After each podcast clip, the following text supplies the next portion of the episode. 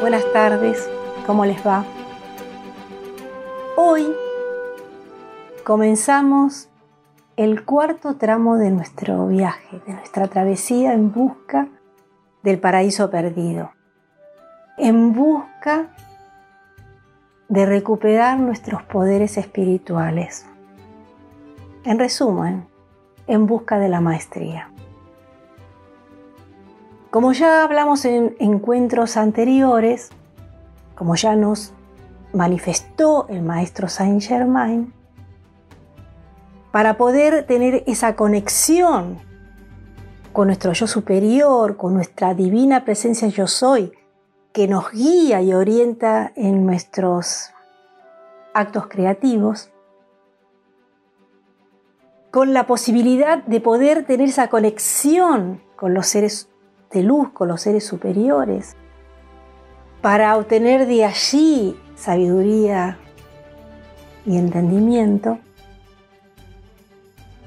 nos dijo que la práctica por excelencia para lograr estas conexiones, poder tener esa, ese contacto con otros planos y con los mundos superiores, necesitamos practicar la meditación y la concentración. Pero antes de adentrarnos en estas distintas técnicas o prácticas meditativas y de concentración, es necesario primero detenernos en algunos conceptos necesarios para poder prepararnos a realizar estas prácticas meditativas. Una de las cuestiones que tenemos que tener en cuenta para esa preparación es la respiración. Vieron que cuando nosotros nos preparamos para hacer una meditación o cuando ustedes hacen algún taller o alguna meditación, lo primero que el facilitador les pide es hacer respiraciones profundas con el objetivo de relajar el cuerpo y de calmar la mente para prepararnos a esa meditación. Entonces, eso es evidente que la respiración es algo muy importante para obtener esa relajación y esa calma mental necesaria para la concentración meditativa. Pero la respiración es mucho más que eso. La vida depende del acto de respirar. Respirar es vivir.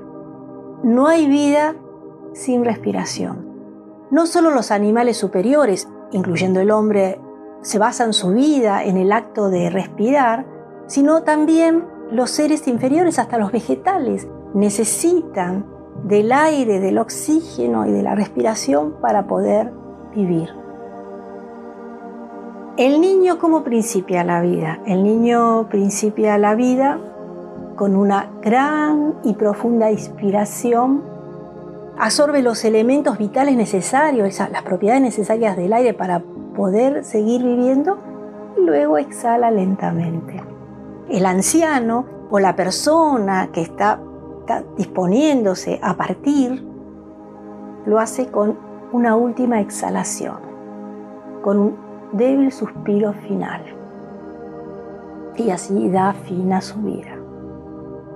O sea que respiramos todo el tiempo, porque si no, no habría vida.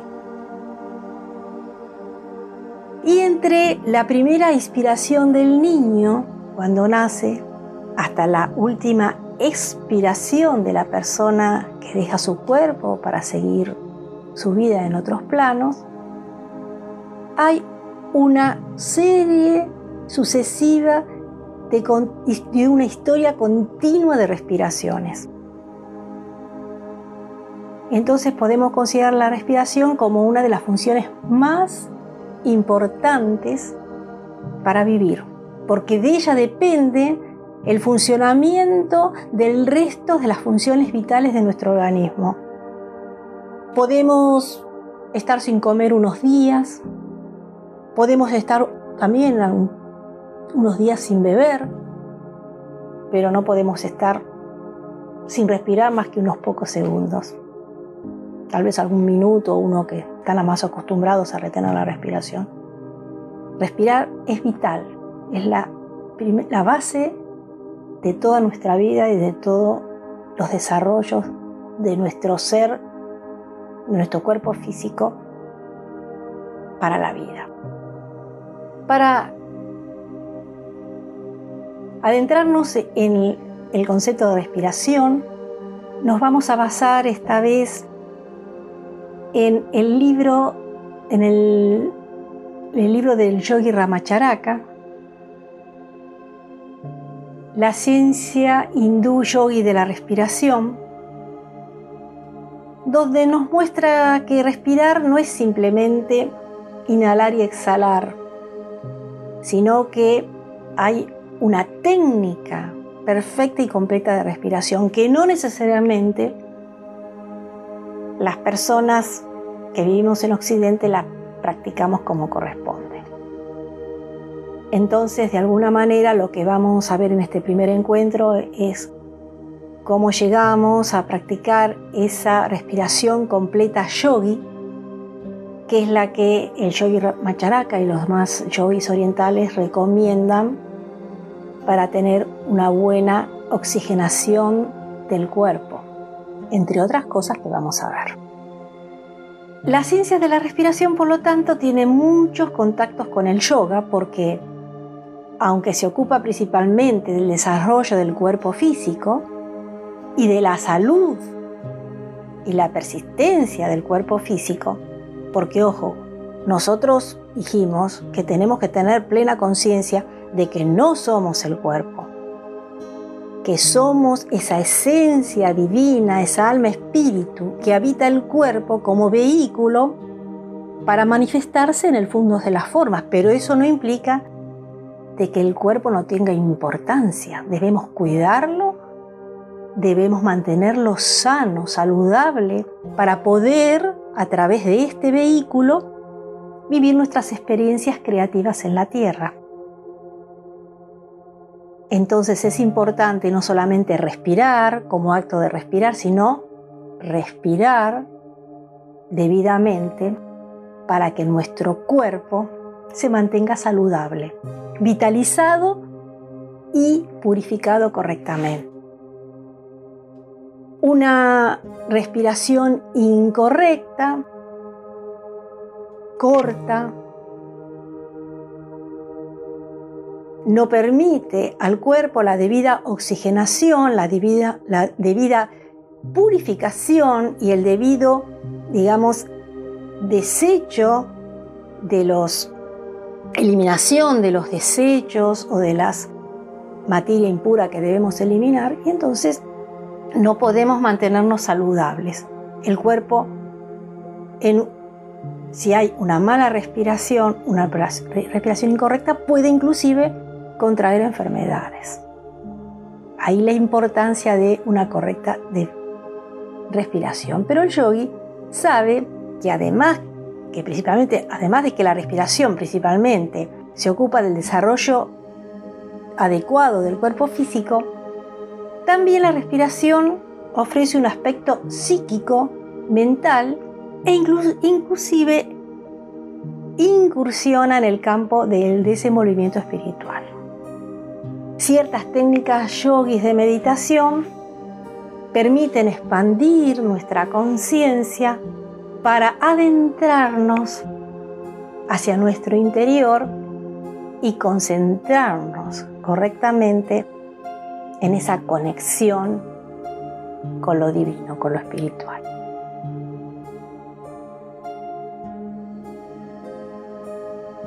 Entonces, no solamente dependemos de la respiración para vivir, eh, sino que también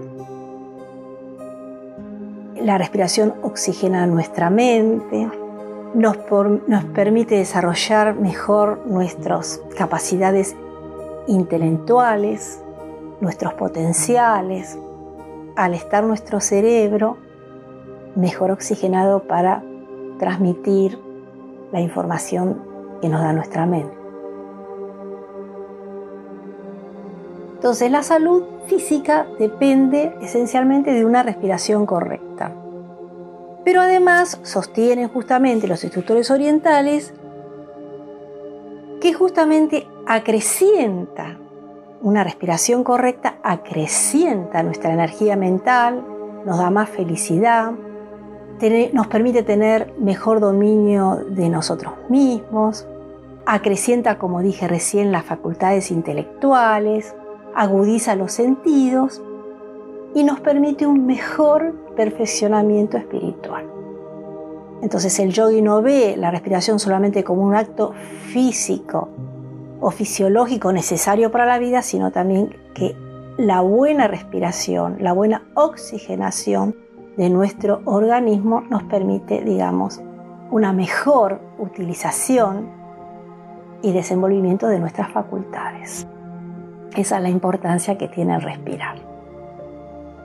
El yogi a través de la respiración gobierna su cuerpo, puede llevar a, las partes del cuerpo que él desee la divino oxígeno y el debido prana, que es otra sustancia que el yogi reconoce que está en el aire junto con el oxígeno, que le permite llevarlo a aquellas partes del cuerpo que necesitan mayor energía o necesitan sanar. El yogi puede, a través de su voluntad, dominar la respiración, controlarla para que el, almacenaje de oxígeno y de energía vaya a aquel órgano más débil o que más necesita de estas sustancias.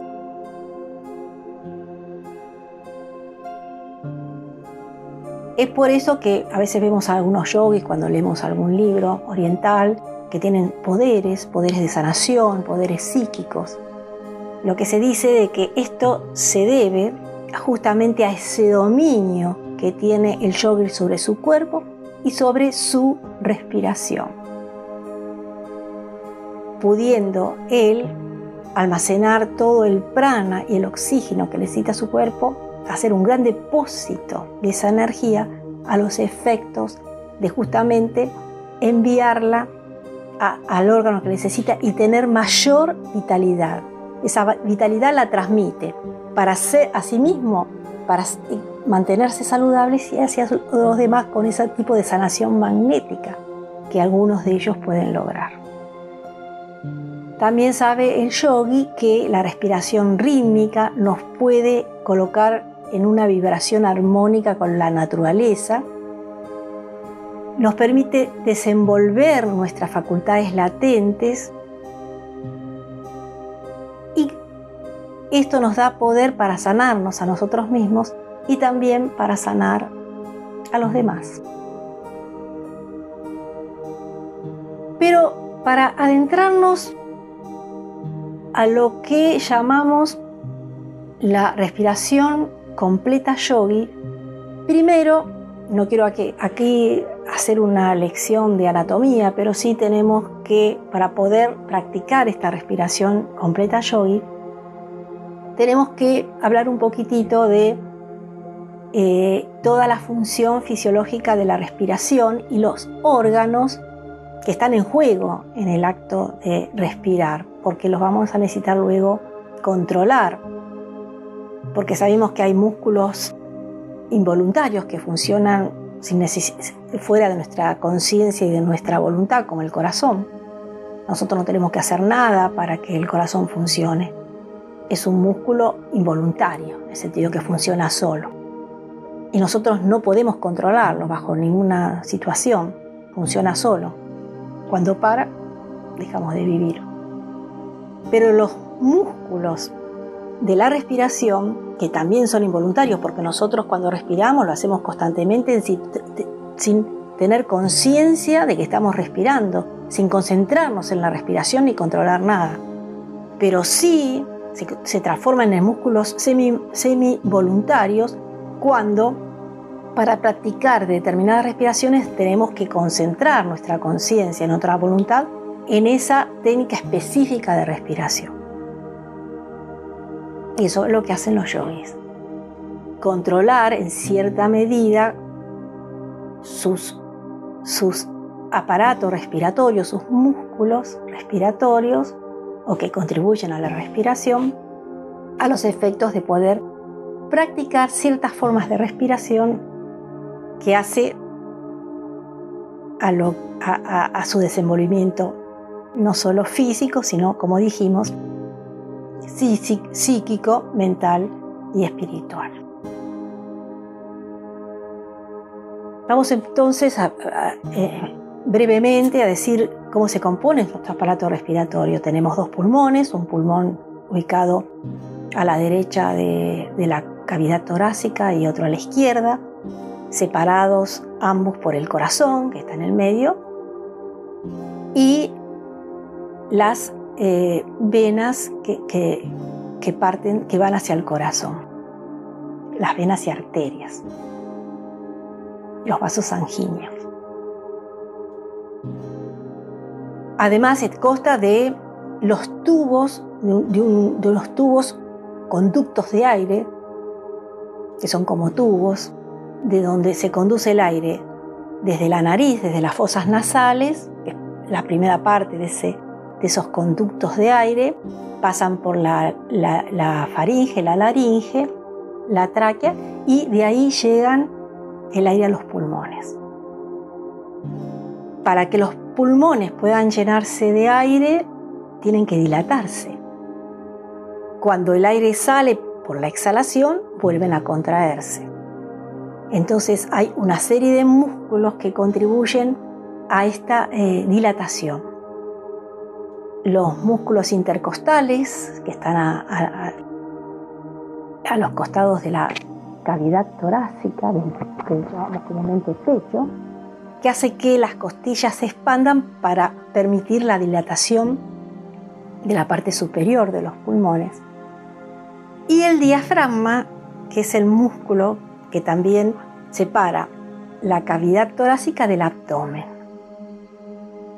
que también se expande para permitir, o se dilata para permitir la dilatación, se expande, mejor dicho, para, para permitir la dilatación de los pulmones y entonces todo ese aire puede entrar con ese oxígeno en los pulmones y a partir de ahí se produce toda la función fisiológica de la respiración, donde interviene el corazón con su diástole y su sístole para mandar eh, por las arterias la sangre oxigenada, pura y limpia, purificada por ese oxígeno que va a ir por todas las partes del organismo nutriéndolo, purificándolo, alimentándolo.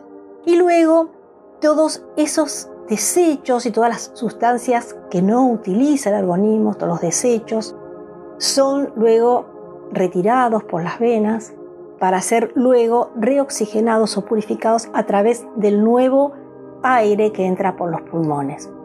Pero por el otro lado, a través de la exhalación, todos esos desechos, ese esas impurezas son eliminadas en forma de anhídrido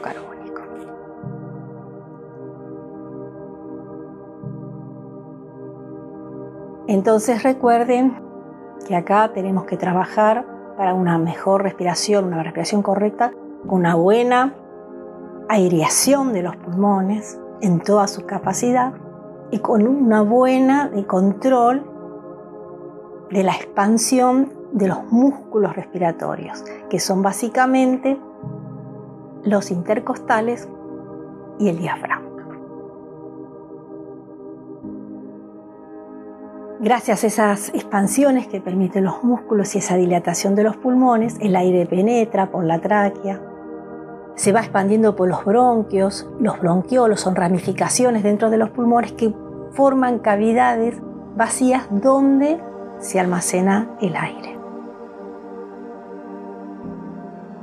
Aquí los yogis hacen una aclaración importante.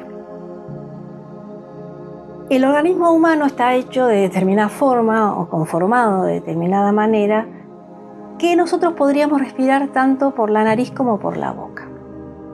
Pero el, es decir, el órgano natural para respirar es por la nariz, por las fosas nasales.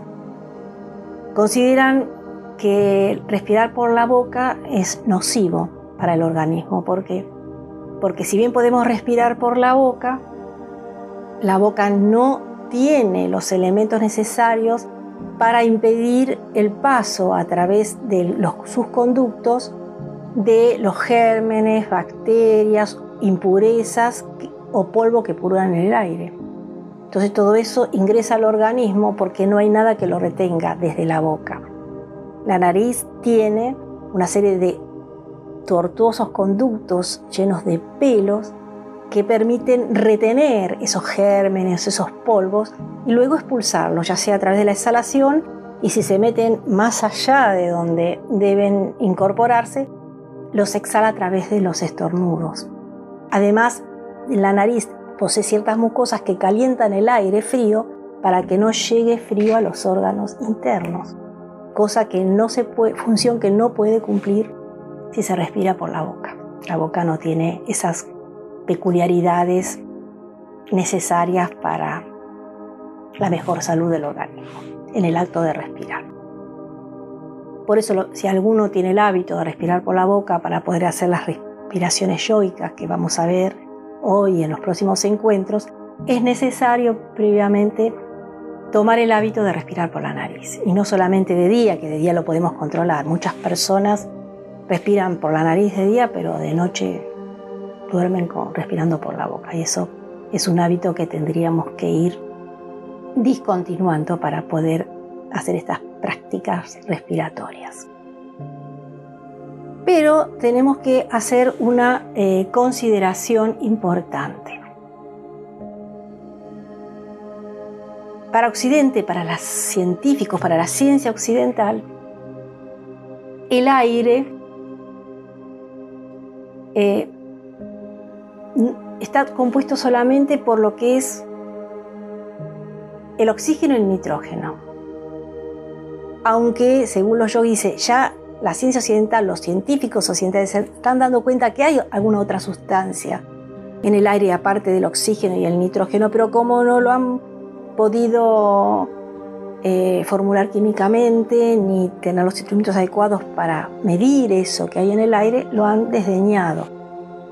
Aunque saben que en algunos lugares el aire es más puro y más, digamos, sanador que en otras partes, como en las ciudades, con la polución y con todas las sustancias, contaminamos el aire y muchos médicos mandan a los, sus enfermos a esos lugares donde eh, son, hay más fuerza vital, donde el aire es más puro. Y esto es porque en el aire, dicen los yogis eh, y ya los antiguos ocultistas, hay más que el oxígeno y nitrógeno. Hay una, está la fuerza vital, lo que ellos llaman prana. Y el prana en sánscrito es lo que se denomina justamente energía o fuerza vital. Así como a través del, oxígeno del aire se alimenta, se produce la función fisiológica de la respiración para oxigenar el cuerpo, la sangre y para vitalizar, alimentar y purificar todos los órganos del cuerpo, esa fuerza vital nos permite esa acción. Es la que permite el movimiento de los músculos es la que permite el funcionamiento de la mente, la abolición en el ser humano, e, es la que maneja los sentidos de la vista, del oído, del gusto, del olfato. Eso es lo que se llama energía vital. ¿Y dónde está almacenada la energía vital?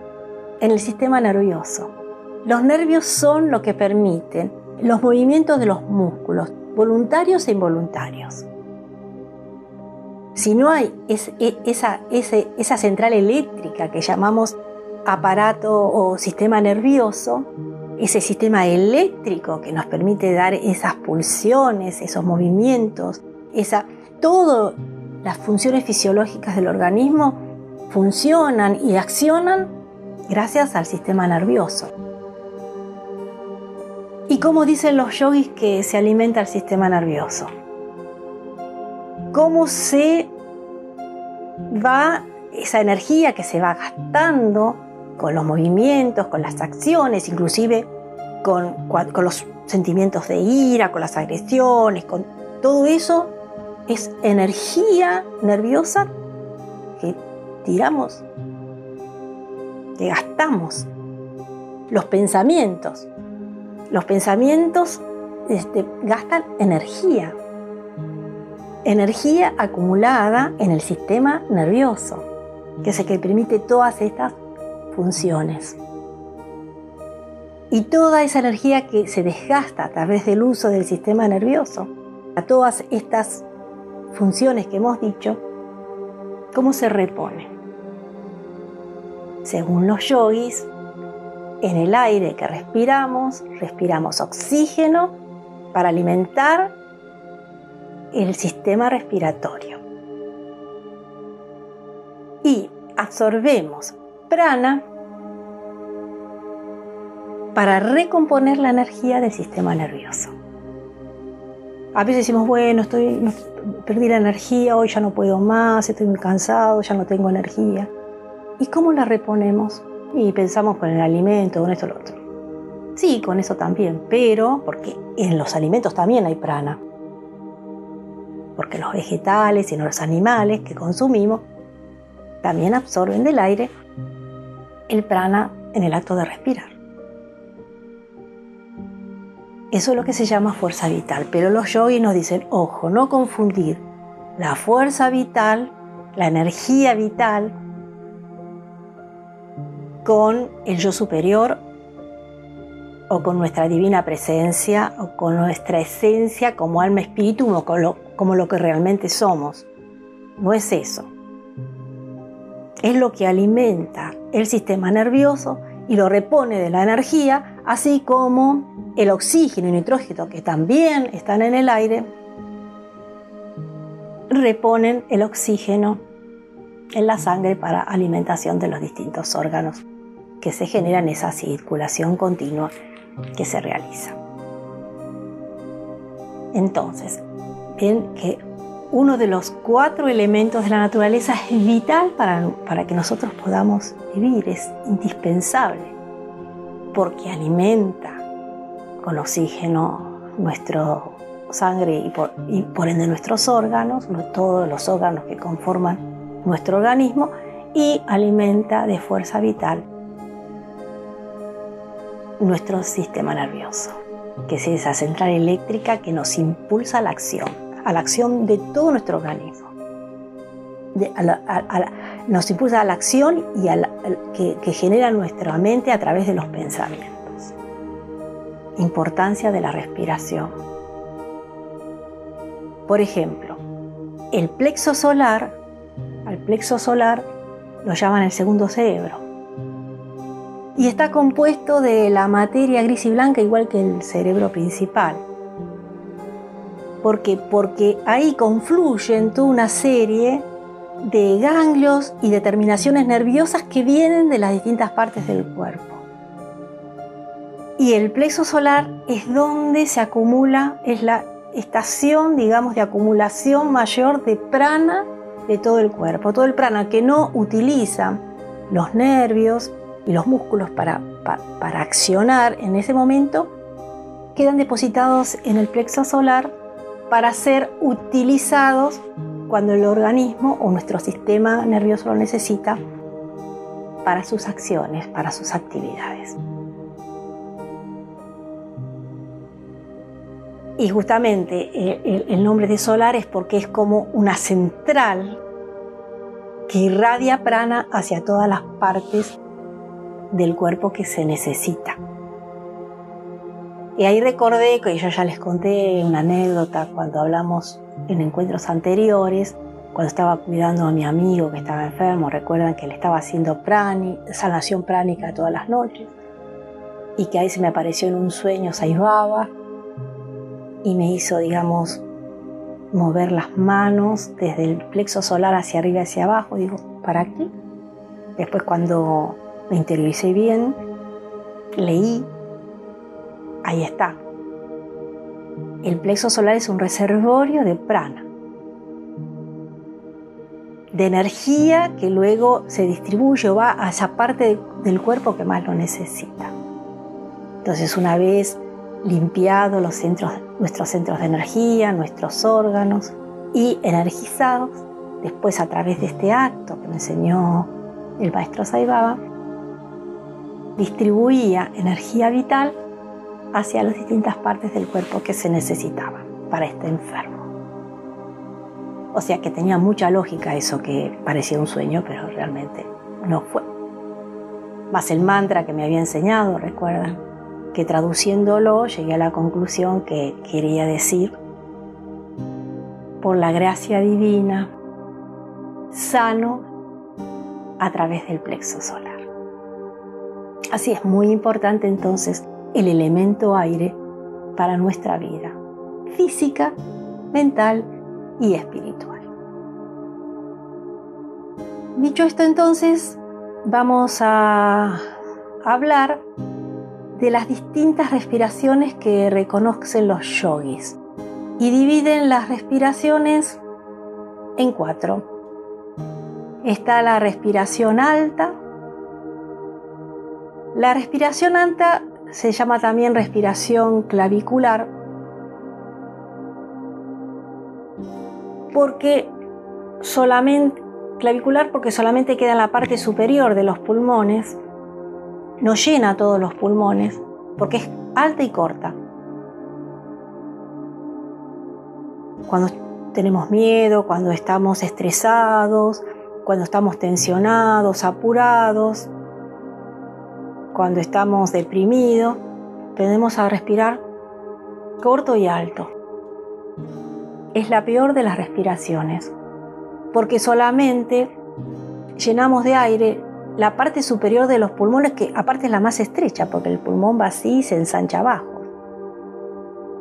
Entonces es un buen esfuerzo de respiración, gastamos energía para nada. Queda acá.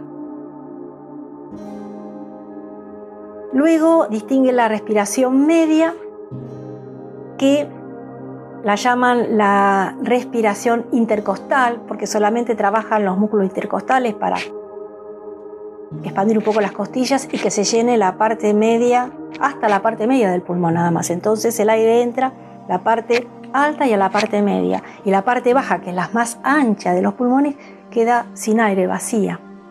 No aprovechamos eh, eh, eh, el, digamos, todo el volumen pulmonar para llenarlo de aire y de oxígeno necesario para mantener nuestra vitalidad y nuestra salud. Y la respiración baja, que es la diafragmática, es donde solamente trabaja el músculo diafragma, llena la parte baja de, de, los pulmones, un poco la parte media y nada la alta díselo yo, y dentro de las tres es la mejor, porque es la más profunda y llena de aire la parte más voluminosa del, pulmón, pero tampoco es la correcta. Para ellos la correcta es la respiración completa yogi, donde se llena de aire toda la capacidad pulmonar. Y esa es la que vamos a practicar esta semana. ¿Por qué es la respiración básica? Para poder después practicar otras técnicas de respiración yogi que, les voy a enseñar, eh, que tienen distintas, digamos, aplicaciones y que las vamos a ir viendo en los próximos encuentros.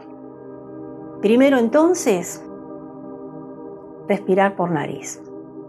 El que no respira por nariz tiene que practicar primero el poder respirar por nariz, de día y de noche.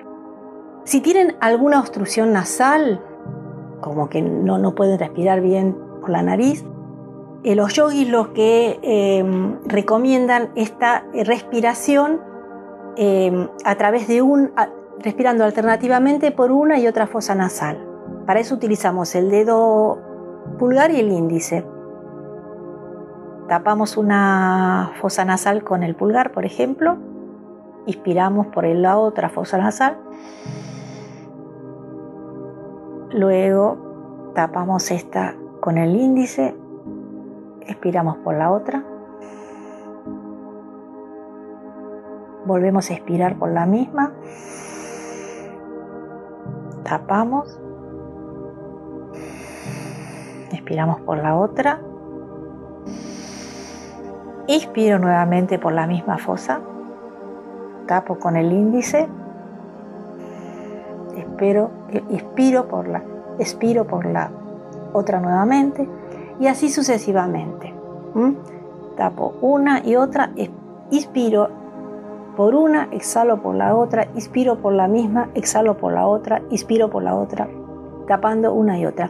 Esa es la respiración que los yogis recomiendan para de alguna manera sacar las obstrucciones que puedan tener las fosas nasales que no nos permita respirar bien.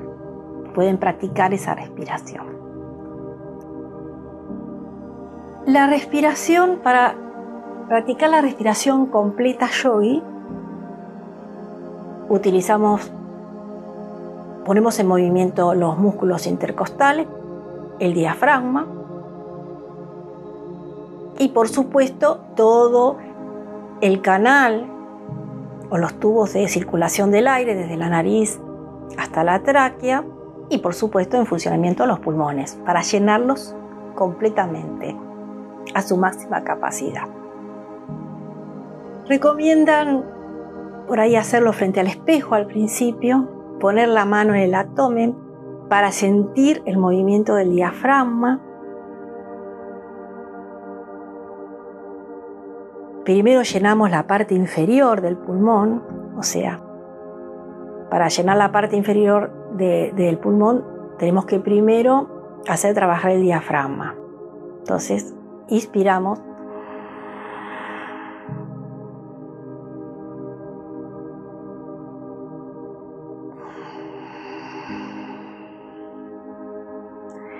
Lo que hice primero fue hacer mover el diafragma. Entonces pongo la mano acá para ver cómo se expande el diafragma primero.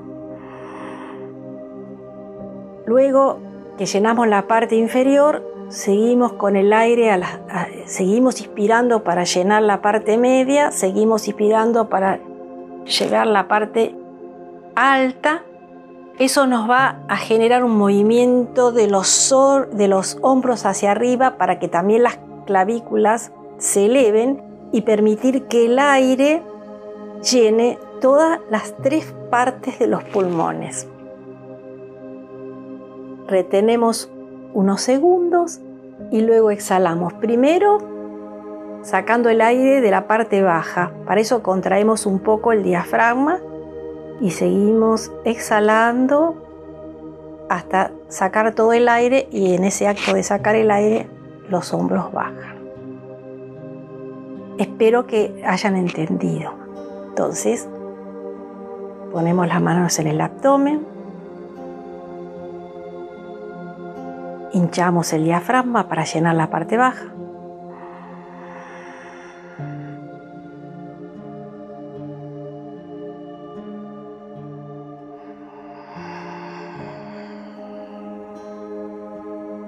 Recuerden, para llenar primero la parte baja hay que primero inflar el diafragma. La mano nos ayuda a ver cómo se infla. Luego vamos inspirando, inspirando, inspirando y cuando llegamos acá, el hombro, los hombros tienden a levantarse y levantan también las clavículas para que el aire siga penetrando. Y cuando vamos a exhalar, contraemos el abdomen y después recién vamos sacando el aire de la parte media a la alta y ahí es cuando los hombros y las clavículas tienden nuevamente a bajar.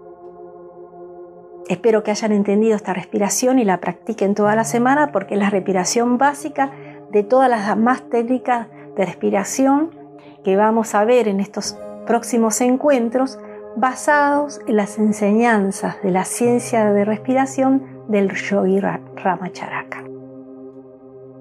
Esto nos va a ir preparando el cuerpo y la mente para luego, más adelante, practicar las distintas técnicas de meditación que también les voy a transmitir. Una cosa que también les quería comentar es que esta respiración tiende que al principio pensamos que tiene tres tiempos. El yogi Ramacharaka dice no, no es la respiración en tres tiempos. Puede ser que al principio es como que la mente nos lleve a hacerla en tres tiempos, pero esto tiene que ser una respiración uniforme y unificada.